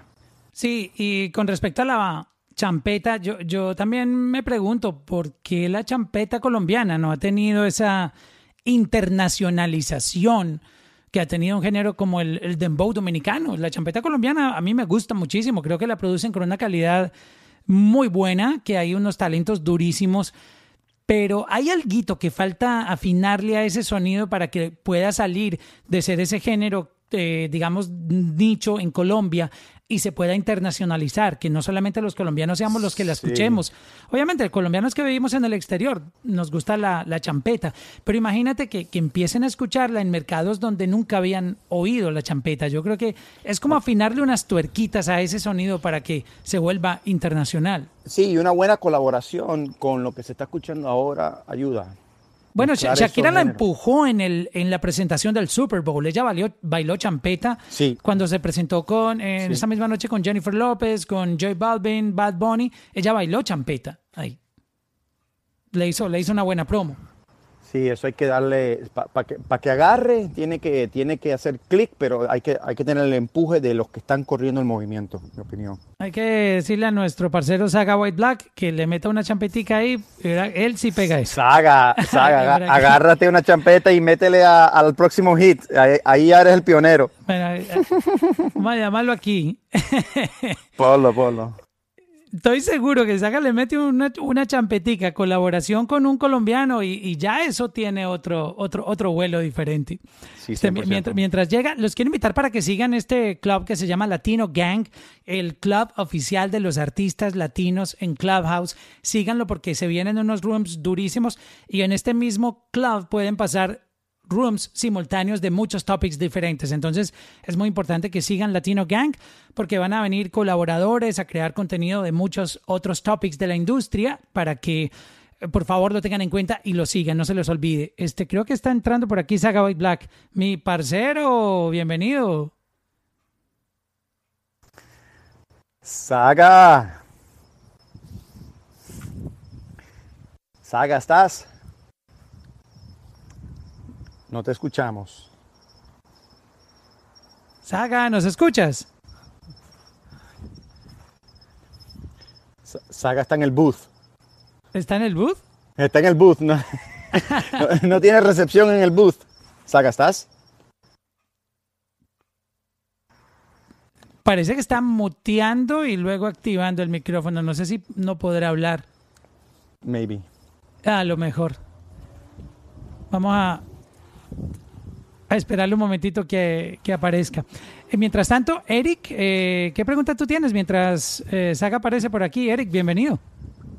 Yo con gusto espero a Saga, todo lo que se le tiene que esperar, ¿eh? Así es. Eh, bueno, en lo, en lo que lo puede resolver Saga. Mauro y Pierre, eh, un placer escucharlos otra vez. eh, que muchas placer, gracias por Eric. Estos, estos clubs, perdón, estos rooms. Eh, Pierre, corrígeme si me equivoco, pero ah, para esto, también soy abogado, tanto como Juve como Carla hace un momento que lo mencionaron. Y corrígeme si me equivoco, pero hasta donde tengo entendido, un gran abogado de entretenimiento es indispensable que tenga contactos valiosos. Eh, ¿Cuáles crees tú que son estos contactos indispensables que, que un abogado de entretenimiento tiene que tener? ¿Y cómo le hiciste tú para, para conseguirlos este, con ánimos de, de copiarte tu estrategia o de, o de, de- Sí, de adaptar algo por ahí? Sí, mira, definitivamente tienes que tener eh, buenos... eh, a mí no me gusta la palabra contactos, me gusta la palabra relaciones. Hay una diferencia Claro. muy grande. Sí, claro, Claro. con- contactos. Yo tengo como 3.000 en mi iPhone, pero, pero Sí, re- relaciones tengo muy poquitas. Es- es- sí, y las relaciones eh, con jugadores claves los haces con los años, siendo genuino, haciendo buenos trabajos para tus clientes y, siendo profesional. Y de lo demás hay un aspecto de, obviamente, tienes que, tienes que salir a, a- a conocer, ¿no? Y eso lo hacemos a través de Clubhouse. Ahorita estamos hablando tú y yo, ¿no? Y eso, eso tiene un aspecto también de relación y necesita follow-up y necesita eh, negocios y tienes que cerrar contratos y tener éxito con artistas y, y- y que las relaciones que estés cultivando estén del otro lado compartiendo en ese, en, en ese éxito y vas creando las relaciones. Eso es una cosa de años. Lo que sí te voy a decir es eh, contactos. eh, todo el mundo puede tener un contacto. La relación es el bond empresa- empresarial que toma tiempo y, y mucha paciencia y mucho profesionalismo y mucha, mucho follow-up para crecer esas relaciones. Esas son las relaciones que te van a ayudar. Ahora sí apareció Saga, míralo. ¡Saga! ¿Escuchan? Estaba, estaba tratando de hablar con ustedes hace rato, pero no me escuchaban. No, Voy en un carro y, y- y la señal no es muy buena. no. Saga, ¿cómo estás? Bien, aquí verlo a ustedes hablar, ustedes dos, y Pierre aportando todo, esa, todo ese conocimiento, de verdad. Gracias, Saga. Por algo eres el mejor, el de Bex. Gracias, Saga. Bueno, tú Pero también. nada, ¿Cuá- que- ¿Cuándo que- agarras, cuándo agarras esos géneros que todo el mundo está buscando? Que Una, sea una champetica pues para mover Claro. este género para afuera. Ahora que, ahora que hablan de, de champeta, por ejemplo, ahí estoy hablando con, con Mr. Black y su manejador. Ah, sí, claro. conta- Me, me contactaron para, quieren, quieren trabajar conmigo a, un disco y, y quieren como que mezclar esa esencia de, de- de la champeta y de pronto que yo le dé un sonido, es como un experimento, lo vemos así. Entonces estamos como en ese, empezando a hablar, ¿no? Ese interés de, de parte de, de él y, y mía también por, por echar eso para adelante, que va a ser muy, muy interesante por ese Duro. lado. Eso está duro. También, Oye, eh, también, dime Mauro, dime. no, no, no, no, termina, termina tu cuento. ten- dale, dale. Mira, hay, hay un, un- un género que me gusta mucho que se está haciendo en mi tierra, donde yo soy, que se llama, le llaman el ritmo exótico. hay una, inclusive Epa, hay una, epa. hay una, hay una, hay una canción ahora mismo que en TikTok está haciendo tendencia. No sé si la han escuchado por ahí que rico, rico, rico, ay, rico, rico, rico, rico, rico, rico, ay, rico, rico, rico. ¿Se la han escuchado por ahí? No, Yo no me la he encontrado por TikTok. No, eh, es adictivo. Esa es música que crean allá en Quibdó, eh, Pierre, Uf. es adictivo. Uf, Es totalmente diferente. Pierre, Otamo Melo, escuchar. Sisa, lo voy a Sisa. escuchar hoy. Entonces he estado un poco, porque obviamente es un ritmo que, que nació ya en mi, mi tierra, en mi ciudad. Eh, los productores que están ahora mismo saliendo de allí están trayendo eso nuevo, que me gusta mucho ver cómo no se siguen la línea de, de decir, no, espérate, que lo que está pegado del mundo es el reggaetón. Y cómo siguen todavía saliendo más productores de allá que siguen apostando por su género y lo siguen haciendo.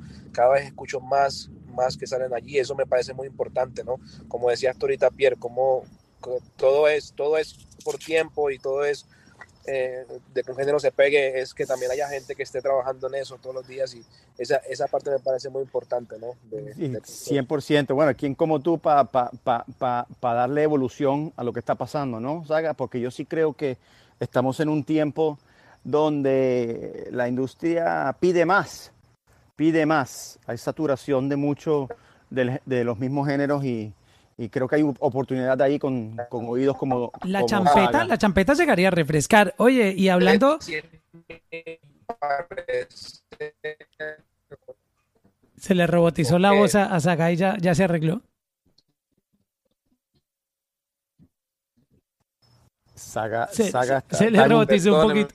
Por favor, que estoy manejando. No, ya está, ya está bien. tranquilo. Oye, Saga, te quería preguntar, ahora que estábamos discutiendo eh, sobre el tema de las colaboraciones, y, hubo un caso muy particular, y es el momento en el que un artista que, que está solo, trabajando solo, y obviamente una cancioncita le empezó a funcionar y a viralizársele en algunos países y a tener un, un impacto interesante. Y esos analytics todos los días le muestran cuando él los chequea que la canción sigue volando, pero recibe un contacto de un artista que está un poco más arriba, un artista grande, que quiere colaborar en esta canción. Y yo tocaba un punto diciendo que muchas veces hay que dejar que esa canción vuele porque puede ser esa oportunidad que tú como artista vas a tener de tener tu propio hit solo, de tener tu suavemente, de tener tu, tú sabes, tu gasolina, tu propia gasolina. Pero si tú sueltas eso y colaboras, podrías perder esa oportunidad. ¿Tú qué harías ahí en ese momento? Eh, ¿Dejarías que la canción tuya siga volando como artista solo o harías el featuring? Yo creo que es un tema muy complejo y porque la verdad es como que cada canción es algo diferente, entonces no sabría decirte también en, en la posición en que esté el artista, en que esté uno en ese momento, que tanto necesita uno, como decía Piero ahorita, cómo es el negocio. Para eso nosotros, nosotros como quizás como, como artistas, productores, nosotros pensamos algo, pero ahí donde viene el equipo, es importante, ¿no? Tener un buen equipo. eh, em, y viene alguien como Pierre y te dice, no, mira, eh, eh, esto no conviene, esto no. Yo creo que, eh, no sé, la verdad yo no diría que, que, lo haría o que no lo haría, porque yo creo que me pone en una situación que depende del momento, depende de la canción y, y ver qué tanto me sirve a mí. En, en, en, conclusiones, qué tanto me sirve. Siempre el beneficio, sí. que si me sirve a mí, si me sirve a mí, yo lo hago. Es eso. 100%. Estás, estás en lo cierto, Saga. Y depende mucho del momento. El momento y, y, las circunstancias y el negocio. Depende, depende, depende del momento, de verdad. Sí, sí, es cierto. Bueno, para eso, tenemos, para eso tenemos un equipo que nos cuida. 100%, 100% Saga, 100%. Muchos éxitos bueno, chicos, allá en Medellín, los, los dejo, Saga. gracias. Saga. Un abrazo. Eh, claro. Un abrazo. De lo, lo, que hablaron, ¿no? lo que hablaron de, de, del lunes. Ese tema. Oh, uf, los no, NFTs. Estoy, uf. No, no estoy muy al tanto, la verdad. Lo, ahí le entramos. Ahí. Y me parece que lo, lo hablan con un entusiasmo que me dan ganas de escucharlo. Así oh. que invito a la gente que también lo que esté pendiente, que eso se ve que está interesante. Gracias, Saga. Sí, va a ser muy interesante y de verdad que la tecnología que viene, que está, es el futuro y hay que entenderlo para, para que lo entiendan, para, para, que lo aprovechen. Exacto, que, eso va a ser el lunes. Eh, mucha gente, investiguen un poquitito para que sepan. Sí, eh, ustedes saben que eh, los latinos a veces nos quedamos como que para el final de, de, de todas la, las cosas, pero yo creo que ya teniendo cómo conectarnos todos, podemos empezar a discutir estos temas que, que ya son, hay que tenerlos en la mesa. O sea, los artistas ya están monetizando. Para adelantarles un poquitito, Steve Aoki acabó de ganar millones de dólares en un día con un, con un release que hizo. Este, sí, y, y, otros sí, artistas muchos, han muchos lanzado álbumes. Están On, lanzando álbumes, están lanzando arte digital, eh, colecciones especiales. Ozuna, Ozuna sacó NFTs. Ozuna ya entró Ozuna en el negocio de los NFTs. La semana pasada y vendió bastante NFTs con collectibles de osito en diferentes diseños exclusivos. Wow. Hay mil maneras de, de, de, de monetizar la música y, y, y el, el, negocio y la música es, es igual. O sea que, que en este momento una, es, un artista no necesita colaborar con Nike o con Adidas. Si manda a hacer sus propios tenis y saca mil tenis como Kanye West con sus Yeezy. Y si, por ejemplo, Daddy Yankee quiere sacar unos tenis, pero no, no, en, no con ningún brand, sino que se llamen Daddy Yankee. Él ya puede hacer eso a través de NFTs. Bueno, los genes, eh, sí, no, tú puedes, tú puedes vender lo que tú quieras a través de blockchain, pero es más para el mundo digital, ¿no? Entonces son, son collectibles digitales, son non-fungible tokens. Para entrar rapidito en, en, esto, los non-fungible tokens es algo único que lo, no lo puedes intercambiar para algo similar, sino son cosas diferentes. Por ejemplo, lo que es un Bitcoin para un arte uno de uno. Por ejemplo, el, eh, el el CEO, el cofundador de Twitter, sacó una versión digital de su primer tweet que hizo en la historia de Twitter, el cofundador de Twitter. Y lo subastó. Y, y lo, y lo, está en, lo subastó, va por 3 millones de dólares ahorita. Todo el mundo quiere ese tweet porque es un arte que nadie más va a tener esa versión digital y el blockchain te deja tener la autenticidad de decir que sí en verdad es el original. Oh, Nadie lo puede copiar. Entiendo, entiendo. Entonces ya yo como artista, por ejemplo, si yo soy Está duro, Daddy duro, Yankee duro. y quiero ir y grabar la gasolina, sí. pero no la voy a sacar en Spotify. No, la sacas sí, directo la saco, a exacto. peer yo, to peer, como era Napster como, hace, como era, como hace Ares, como años. Ares o Napster. Volvi, volvimos a la era de Napster y de Sí, Ares. pero, pero ahora con el blockchain es verificable la transacción entre el creador y el consumidor. Ah, ok. Ese es tu certificado. La autenticidad sí. de, de, ese artículo. Y eso es 100%. único. Eso no, no hay como, como imitarlo, ni como, como no. eh, digamos, copiarlo. O sea, no. entonces, imagínate Daddy Yankee, donde le dé por grabar la gasolina una versión, una edición especial que viene con un jury que vi, firmado por él, que viene con una gorra, que viene con un collectible de un muñequito de él eh, con el tema de la gasolina, o sea, todo el brand de la gasolina. Uh -huh.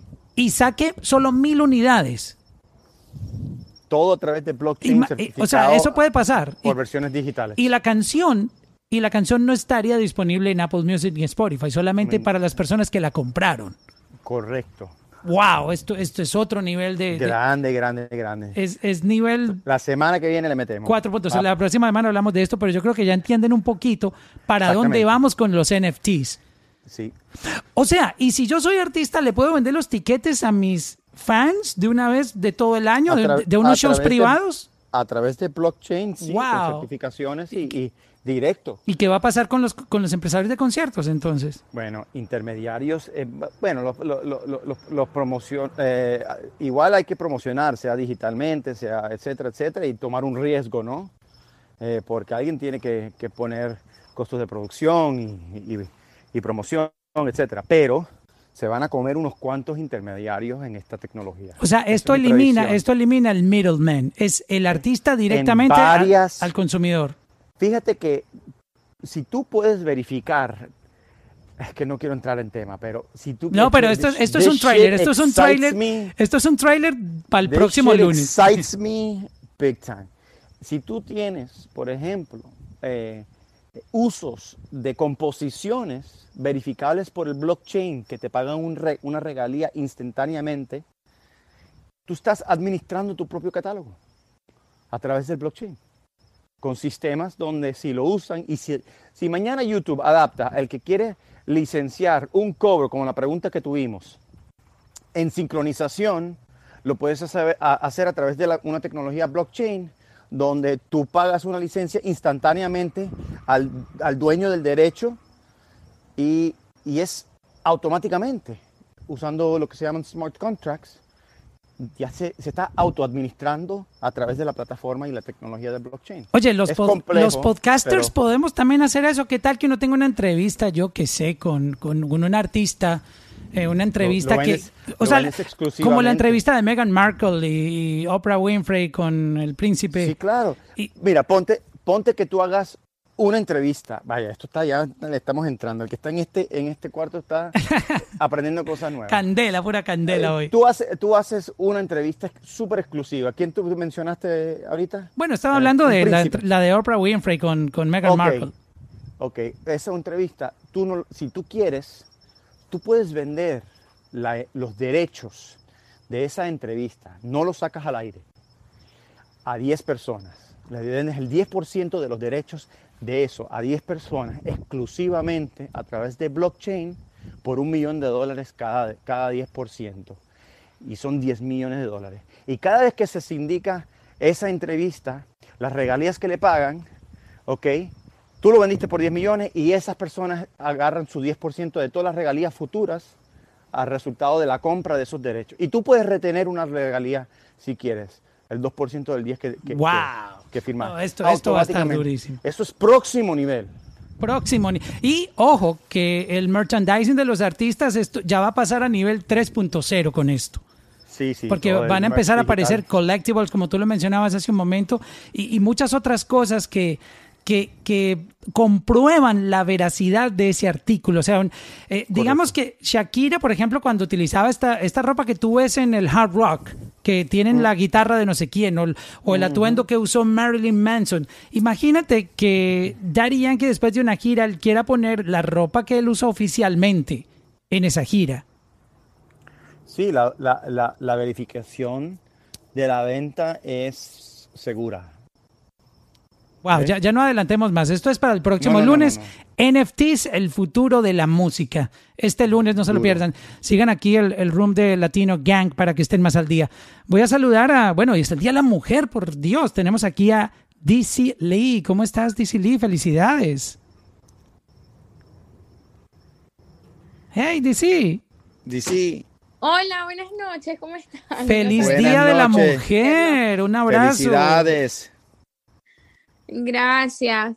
Eh, estaba escuchando sobre los NFT y este, sí, eso es muy, muy interesante y eso es prácticamente em, el futuro del arte en, en muchos aspectos. Em, en la música a mí me parece que todavía está un poco complicado porque aunque el artista pueda vender, em, como decir, como acaba de decir Pierre, 100.000 copias originales, pero todavía hay personas que lo pueden copiar. Entonces sería un poco como la revolución cuando empezaron a salir los CDs, que aunque las personas podían comprar los originales y sentían como un poco de orgullo al tener la copia original, vamos a decir, de Daddy Yankee, el primero, pero todavía está la posibilidad que lo pueden copiar, igual con, con los artistas, la música, los cuadros y todo eso. Entonces todavía está eso que no está muy claro. Es más que todo como para los coleccionistas o los fanáticos así de corazón que quieran tener el original. Eh, sí, va a haber, mira, va a haber un espacio y, y lo entramos en tema la semana que viene. Pero acuérdate de algo, que el blockchain tenía algo que el CD no tenía y es la verificación digital de la autenticidad. Como cuando compras compra. un artículo en Louis Vuitton o en Gucci, tú tienes un certificado Sí, de mira, sie- y autenticidad. siempre van a haber copias, pero el valor, o sea, ¿cuánta- cuán- ¿cuántas copias de la, la Mona Lisa hay? O sea, pff, imagínate, unos que te los venden como, como pirateado y otros que te Pero solo hay una que es la original. Pero solamente hay una. Y eso es lo que está haciendo la tecnología. Está como que dando la, un- una autenticidad digital que la tecnología ayuda a que las copias se tumben o que haya, hayan eh, eh, eh, leyes donde o, tecnología donde automáticamente te tumben esas copias, porque ya todo está a través del blockchain. Es, es o la versión auténtica o lo demás va para abajo, ¿no? Y eso es lo que le da el valor. Ahora, es un, es, eh, en mi opinión, el mundo de NFT va a estar bien, bien saturado muy pronto, porque es un tema donde todo el mundo está corriendo. Y es un tema de ahorita de los coleccionistas, sí, definitivamente, el, arte digital. Tengo un artista muy grande que yo represento, eh, eh, artista visual, pues, que se está convirtiendo en NFTs y ya, ya está vendiendo uno, creo que en 70 mil dólares eh, a través de un smart contract y él está reteniendo regalías por si así esa persona se vende. Eso lo entramos en detalle el, el- el- la semana que viene. Este lo que es lunes el- que viene a las en lo 8. que es el, el- y te voy a explicar bien lo que es el first sale doctrine y qué pasa si esa persona vende. Porque si, mira, tú, tú comprabas un CD hace 15 años y tú lo podías vender o regalar. Eso no era una infracción. Eso era la primera venta porque es una venta personal. Tú no estás haciendo nada mal. Lo mismo puede ser con NFT, excepta- eh, excepto De hecho- el que hizo la creación puede monetizar esa próxima venta. Pierre, yo tengo un, un álbum que lastimosamente se me perdió en, Oh. uno, de, en uno de mis trasteos, un, un CD, una edición especial de Michael Jackson, donde, in- donde incluía el demo de Billie Jean. No me digas que es lo que Hay, hay un, yo tenía el original, o sea, había un Michael, no sé si se puede conseguir hoy en día, pero existe, o sea, eso salió a la venta, que tú podías comprar.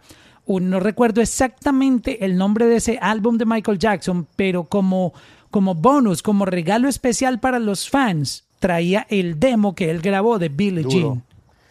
Sí, eso ahorita tú, si lo tuvieras, lo podías vender, ¿no? En el blockchain, esa transacción tiene autenticidad donde tú puedes decir, sí, en verdad la versión que tú tienes es auténtico y lo puedes revender, porque es verificable, ¿ves? Lo que no puedes hacer, porque tú, tu versión puede ser una copia, tú no sabes, no estoy diciendo que era, pero en blockchain es imposible. Exacto, eh, tenemos pregunta de Isa Iris. Isa, feliz Día de la Mujer, ¿y qué quieres preguntar? Felicidades. Muchas, muchas gracias. Eh, primero, buenas noches, chicos. Eh, un poquito de- voy a cambiar de tema. Um, quería hacer una pregunta a Pierre. Um, no sé si alguna vez viste la canción, o el video musical de Thank You Next de Ariana Grande, en la cual ella está utilizando en el video eh, cuatro, cuatro, escenas, cuatro escenas diferentes de cuatro películas diferentes. Por ejemplo, Mean Girls, eh, y una, eh, una de esas películas fue Mean Girls. Entonces, ella tuvo que pedir un permiso al escritor y al director de la película para ella volver a hacer como las escenas en su video musical. Eh, fíjate que he visto el video bastantes veces, me encanta la canción eh, y nunca me fijé que eran escenas de otros, otras películas. Eh, eso eh, se maneja de dos maneras. Si ellos intencionalmente hicieron eso, que por lo que tú me estás diciendo, sí, sí, necesitan un permiso porque esa expresión está protegida. Es posible que como ella, ella creo que está con Republic, no, no, no sé con qué disquera está, pero es posible que esas películas estén bajo la misma, la misma casa mm, corporativa y pues lo- los permisos son automáticos. Claro, También- y Universal tiene, tiene películas, su departamento Sí. de Universal entonces, Pictures. eh, Entonces, el negocio no te lo puedo decir. Lo que sí se puede- te puedo decir que si esas expresiones se están copiando, si necesitas permiso, o puedes ir bajo la defensa de fair use, eso es otro tema completamente, y eso lo- lo- el equipo legal de ellos ponen en el balance. Si están criticando una versión original, tienen cierto, eh, ciertas defensas a poder copiar esas expresiones. Tengo una, hacía- una pregunta, Pierre.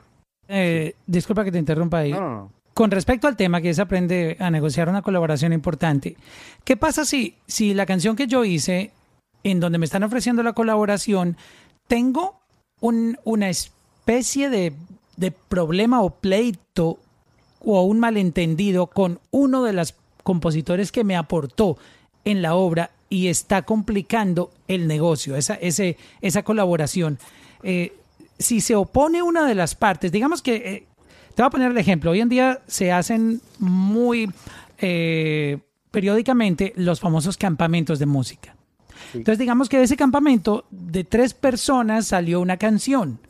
Y esa canción, pues obviamente fueron, tuve dos compositores y, y el artista, y la canción, el artista también participó en la composición, pero tiene otros dos compositores adicionales. Y esa canción tomó un vuelo y tuvo esa oferta de, de una colaboración de un artista grande. Pero resulta que el artista quiere que esa colaboración pase, uno de los compositores sí, pero el otro no quiere. ¿Eso. ¿Eso se puede sacar adelante o ese compositor se tiró al negocio? Ya no, ya no hay negocio. Buena, buena pregunta. Primero, obviamente todo lo que estamos hablando es, son conceptos generales, ¿no? Entonces todo, todo depende, no hay, una, no hay una regla porque depende de las circunstancias, ¿no? Pero por lo, por lo general, eh, eh, y excepto bajo ciertas circunstancias, eh, si un autor quiere aprobar y el otro no, pues cada autor tiene el mismo poder de aprobar. Entonces se aprueba y se llega a un acuerdo en términos del negocio. Pero no es un- una infracción de copyright porque los dos compositores o los tres compositores tienen los mismos derechos. Pero aún, aún, habiendo tema- una, aún habiendo una persona que se opone No- no a autorizar importa- esa no- colaboración, No importa excepto bajo ciertas circunstancias, no importa. ¿cuál- ¿cuáles podrían ser las circunstancias donde, donde no se puede dar? Bueno, muchas veces no hay, no hay documentación de que el que está aprobando eso eh, de verdad sea aportó a la composición, por ejemplo, y todavía hay un conflicto en, en si es autor o no, ¿ves? Eh, o todavía hay que terminar la, la composición y no, no se ha completado, entonces están usando elementos que son incompletos bajo, bajo la- la- el criterio de un autor. Pero ya cuando hay una composición con tres autores y uno se está oponiendo a cierto uso, los otros compositores pueden, en ciertas circunstancias, eh, seguir adelante. Claro, va a haber un problema, va a haber un pleito, va a haber una, una demanda entre compositores, ¿ves? Pero autoridad, es probable que tengan la autoridad para proceder. Si no, imagínate, todo el mundo hace canciones y nadie las saca porque hay un compositor que no la quiere sacar. Entonces acuérdense que cuando haces una canción y hay tres personas haciendo la canción, eh, cuando se completa esa canción, esas tres personas son el dueño de, del- de todo, de los elementos que también no hicieron. Se, se hacen, se hacen uno. Y eso lo voy a hablar en un webinar que tengo el 17 de marzo. Si quieren aprender del tema de los copyrights, los derechos, los registros y cómo, cómo, se, cómo se, se manejan esos temas de porcentajes de compositores, el 17 de marzo estoy haciendo un webinar sobre eso. Eh, y, y son temas muy, muy reales y pasan todos los días. Yo todas las semanas con mi equipo estamos en situaciones con clientes donde hay ese tipo de problema entre compositores de la misma canción. Oye, que no se les ocurra borrar la parte que compuso la persona que se está oponiendo, porque eh, eh, tengo entendido que Ahí eso- hay otro eso- reclamo. Ahí hay Ahí hay otro, reclamo, reclamo. exacto. Eso ya es peor, empeora la ya- cosa. eso ya empeora la cosa y ahí es donde los abogados eh, empiezan a tener, eh, eh, se, se comen el helado y empiezan a hacer estrategias Pero, para ir Pierre, con- contra el otro lado. ¿no? Ese es un caso importante, porque si el featuring incluye que van a entrar dos artistas más y para mm, esos artistas van a tener que componer, porque a los artistas les gusta componer a veces sus propios chanteos para meterle a la canción, al beat. Y si omiten esa parte del compositor que no quiere participar, del, que no quiere que se dé esa colaboración, eh, ¿qué puede pasar cuando se altera la letra, cuando entran nuevas composiciones a esa obra y aparte se le suma un pleito? Que todo esto es posible, ¿no? Cualquier cosa puede pasar. Todo es, todo es posible y depende de las circunstancias, se, se hasta puede frenar. Porque un litigio bajo estas circunstancias frena la canción.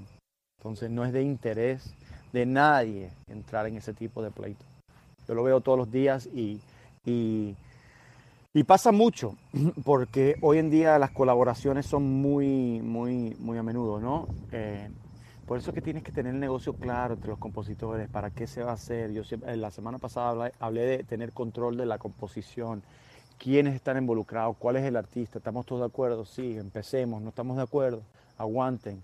Eh, vamos a meter a esta persona, bueno, ¿por qué? Porque es beneficioso, sí, no es beneficioso, no. Y si vas a Y- grabar, que gra- grabes con gente que tú te sientas cómodo, no, no, no con cualquiera, Sí, para que no tengan problemas luego. Sí, pero muchas veces no puedes controlar eso y tienes que como que entrar a pelear lo tuyo en muchas circunstancias. Y los, yo lo hago mucho y, y- especialmente cuando te quieren meter compositores que no tuvieron nada que ver con la canción. Ahí hay una pelea y es una buena pelea porque eso no primero no es correcto y segundo no tienen, no tienen derechos sobre la composición creativa inicial. Después un autor puede revender parte de su composición, no hay problema, pero los derechos de decir que eres compositor eh, también es algo muy delicado, donde se pelea mucho, porque en verdad, primero no es justo, segundo, eh, si un compositor tiene un problema y lo está afectando, tiene un derecho de decir que no. Eh, entonces, por eso te digo, depende de las circunstancias. Sí, eh, y es un asunto bien, bien complejo. Este, ¿alguien más tiene preguntas? Ya estamos llegando como a la parte final. Aceptamos eh, últimos requests. Eh, antes quiero decirles, por favor, sigan Latino Gang, el club que está aquí. Lo pueden ver arribita de donde está el título de Aprende a negociar una colaboración importante, donde ven la, la casita verde, esa casita que dice ahí Latino Gang. Denle eh, tap, hagan ahí tap o presionen la casita y los va a llevar a Latino Gang. Denle follow porque este club va a estar generando unas cosas muy interesantes aquí en Clubhouse. Eh, de este contenido vamos a tener, por ejemplo, múltiples rooms con topics muy diferentes, con expertos en muchas áreas diferentes, en diferentes horarios, para que estén muy pendientes. Y obviamente se vienen unas cositas muy interesantes que les estaré contando en el momento adecuado, pero para que se puedan enterar, pues obviamente me siguen aquí en, en Clubhouse y sigan también el Club Latino Gang. También hagan screenshot aquí, que es su manera de de agradecerle a Pierre, este, también a este servidor. Nos taguean en Instagram, en el, en el screenshot, arroba Mauro Londono, arroba Red Carpet. Y bueno, si tienen preguntas, hablen ahora o callen para siempre.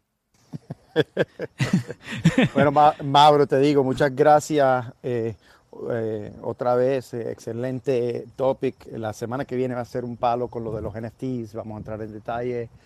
Eh, si no me siguen, quieren seguir aprendiendo del negocio de la música en Red Carpet Law, mi página de Instagram.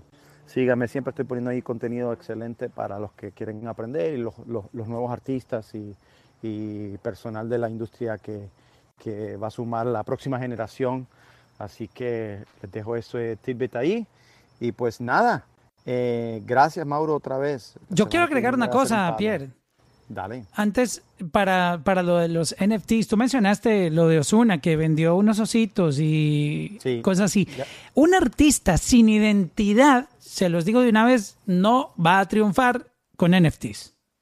No, no, no, no. Tiene que, O sea, tener, si tiene usted- que tener tracción. Si cuando usted se, se mira al espejo, usted se ve como la señora que contesta el teléfono en la recepción en una oficina, este, no estoy en contra de eso, venda bien esa imagen entonces, aprenda a vender esa imagen de una persona normal como artista, encuéntrele la manera de venderla. Ahora, si quiere pintarse el pelo de 20 colores, pintarse las uñas, hacerse mil tatuajes, eh, tener su propio logo, pero por favor, tenga una identidad y pelee por esa identidad y sáquela adelante, porque así es que están monetizando eh, todos estos artistas. Steve Aoki, pues tú lo ves y él parece su, su propio logo, él es su propio logo.